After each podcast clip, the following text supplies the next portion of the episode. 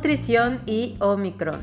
Quédate hasta el final porque te voy a compartir cómo comer para darle un boost a tu sistema inmune. Y es que lo estuve pensando seriamente este tema de la alimentación y los diferentes tipos de virus que se han estado presentando, no solamente Omicron. Y una parte de mí dice, o sea, es por sentido común que uno tiene que comer bien, pero de repente se me olvida que el sentido común es el menos común de todos los sentidos. Y prefiero hacer este episodio, este capítulo, para recordarte que es importante que comas bien que realmente una dieta restrictiva no va a ayudar a tu sistema inmune, efectivamente, pero un pan tampoco. Entonces, ¿qué es lo que tenemos que hacer? Bueno, pues tenemos que llevar una alimentación con nutrición consciente para poder fortalecer tus defensas y elevar tu sistema inmune. Y de verdad que ustedes no saben, pero yo tengo una anécdota por ahí. Hace ya algún tiempo, hace ya yo creo que como unos tres años, este, donde todavía no había pandemia y todos éramos felices y no nos preocupábamos tanto por el tema de los virus, pero en ese entonces, bueno, pues ya existía la gripa, ¿no? Entonces, nunca se me va a olvidar un día que una chica empezó a tener síntomas de gripa, fue muchísimo antes del tema de lo de la pandemia. Y de repente me dice, ay, es que em, mi mamá me dijo que tengo que comer bien y se la llevó a los churros de El Moro por un churro con chocolate.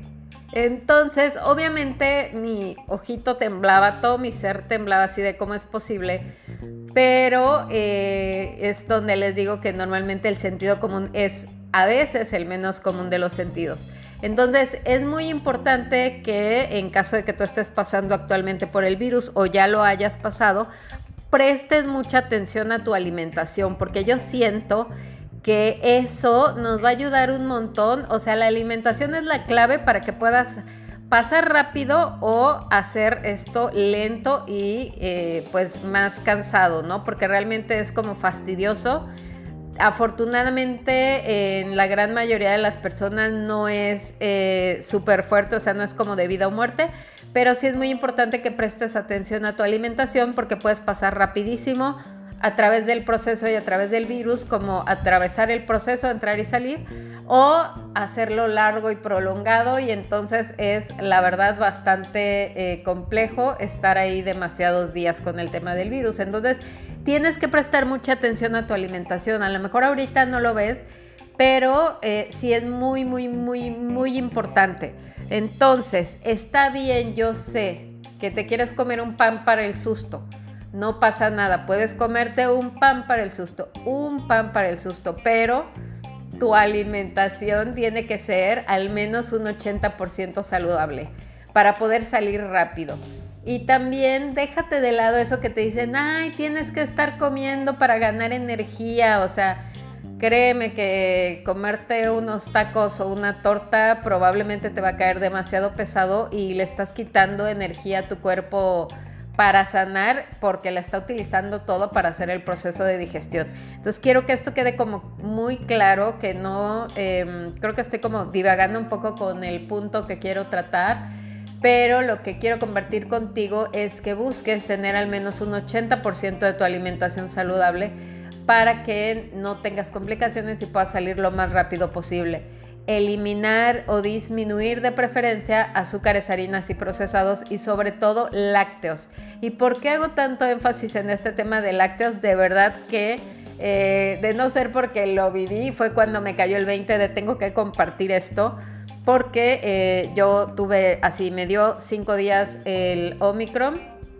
Entré y salí, la verdad, rapidísimo, pero siento que fue porque corté como, bueno, usualmente no es como que coma tantos, pero nada de azúcares, harinas y procesados. Pero hubo un día que pedí un caldito para cenar y eh, era un caldo tlalpeño. Nunca se me va a olvidar ese caldo tlalpeño, porque normalmente al caldo tlalpeño le ponen eh, queso Oaxaca.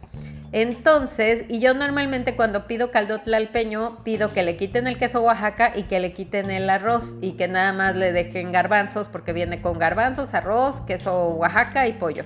Entonces nada más dejo que le, nada más pido que le dejen eh, los garbanzos y el pollo y le quito lo otro. Pero en esta ocasión, como me sentía mal y me quería apapachar y la verdad se me olvidó dejé que eh, le dejaran el queso Oaxaca y así todo. O sea, dame un caldo tlalpeño con todo, porque aparte como que no me había dado hambre todo el día y en ese momento que sí tenía hambre dije, bueno, pues voy a disfrutar de mi caldo tlalpeño.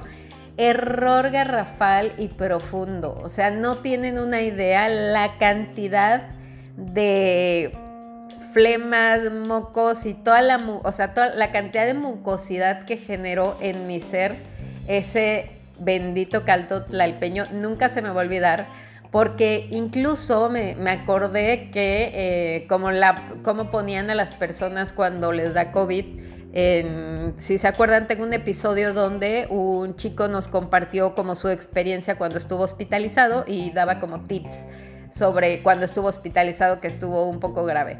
Entonces él decía que para que las personas pudieran respirar mejor, los acostaban boca abajo y les ponían una almohada en el pecho. Bueno, literal, yo ese día me tuve que acostar boca abajo y ponerme una almohada en el pecho para que se abrieran mis vías respiratorias y poder respirar mejor de tanta mucosidad que había en mi ser.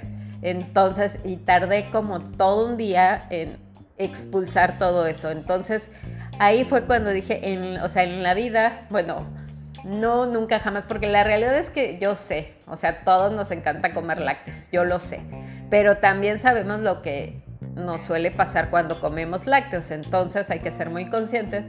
Y entonces, después de eso, de verdad que limpié súper bien mi alimentación para poder eh, salir lo más rápido posible y la verdad me ayudó bastante como limpiar la alimentación y también creo que me ayudó un poco que el primer día antes de, o sea, cuando no me bajaba la temperatura, algo que me ayudó bastante fue este, simplemente em, no tenía hambre, entonces escuchar al cuerpo, si tu cuerpo, no, no forces al cuerpo a comer, comer, comer, o sea, tu cuerpo tiene bastantes reservas y con esto no te estoy diciendo que no comas, te estoy diciendo que te conectes con la parte de ti que te dice si realmente tienes hambre o si no. No te obligues a comer. De hecho, había un, tengo un, amigo médico, este, que él decía, él tenía un estudio muy interesante porque decía que los pingüinos cuando se enferman dejan de comer hasta que sanan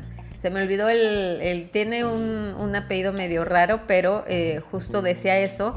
Y entonces no te súper obligues a comer, sino más bien come de forma consciente, come cuando tengas hambre, disfruta la comida y busca que el 80% de tu alimentación sea saludable, de preferencia, o sea, yo si estuviera pasando de nuevo por la situación o si atravesara de nuevo por el virus, definitivamente creo que prefiero super limpiar mi alimentación y evitar azúcares, harinas y procesados para eh, salir lo más rápido posible, pero lo dejo al criterio de cada quien.